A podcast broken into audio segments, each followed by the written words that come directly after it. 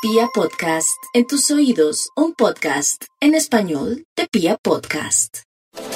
A los Leo, en cambio, les llegó la hora del aplauso, del reconocimiento y especialmente como de la fiesta, como del festejo y deben aprovechar este periodo para tomarse la vida con calma. Uno no solamente debe trabajar, sino también uno debe divertirse. Es la época de pasarla bien y como tienen un liderazgo que es más que vívido, deben hacer gala de él con el fin de generar una dinámica creativa en el entorno en el cual se desenvuelvan. Eh, se plantean expectativas de grandes cambios de vivienda y deben hacer todo lo posible para que la dulzura, la concordia y el cariño prevalezcan en el seno del hogar, porque es normal que haya problemas, que se dañen los tubos, que se, se compliquen las cosas en la casa y hay que hacer todo lo posible para el logro de la armonía.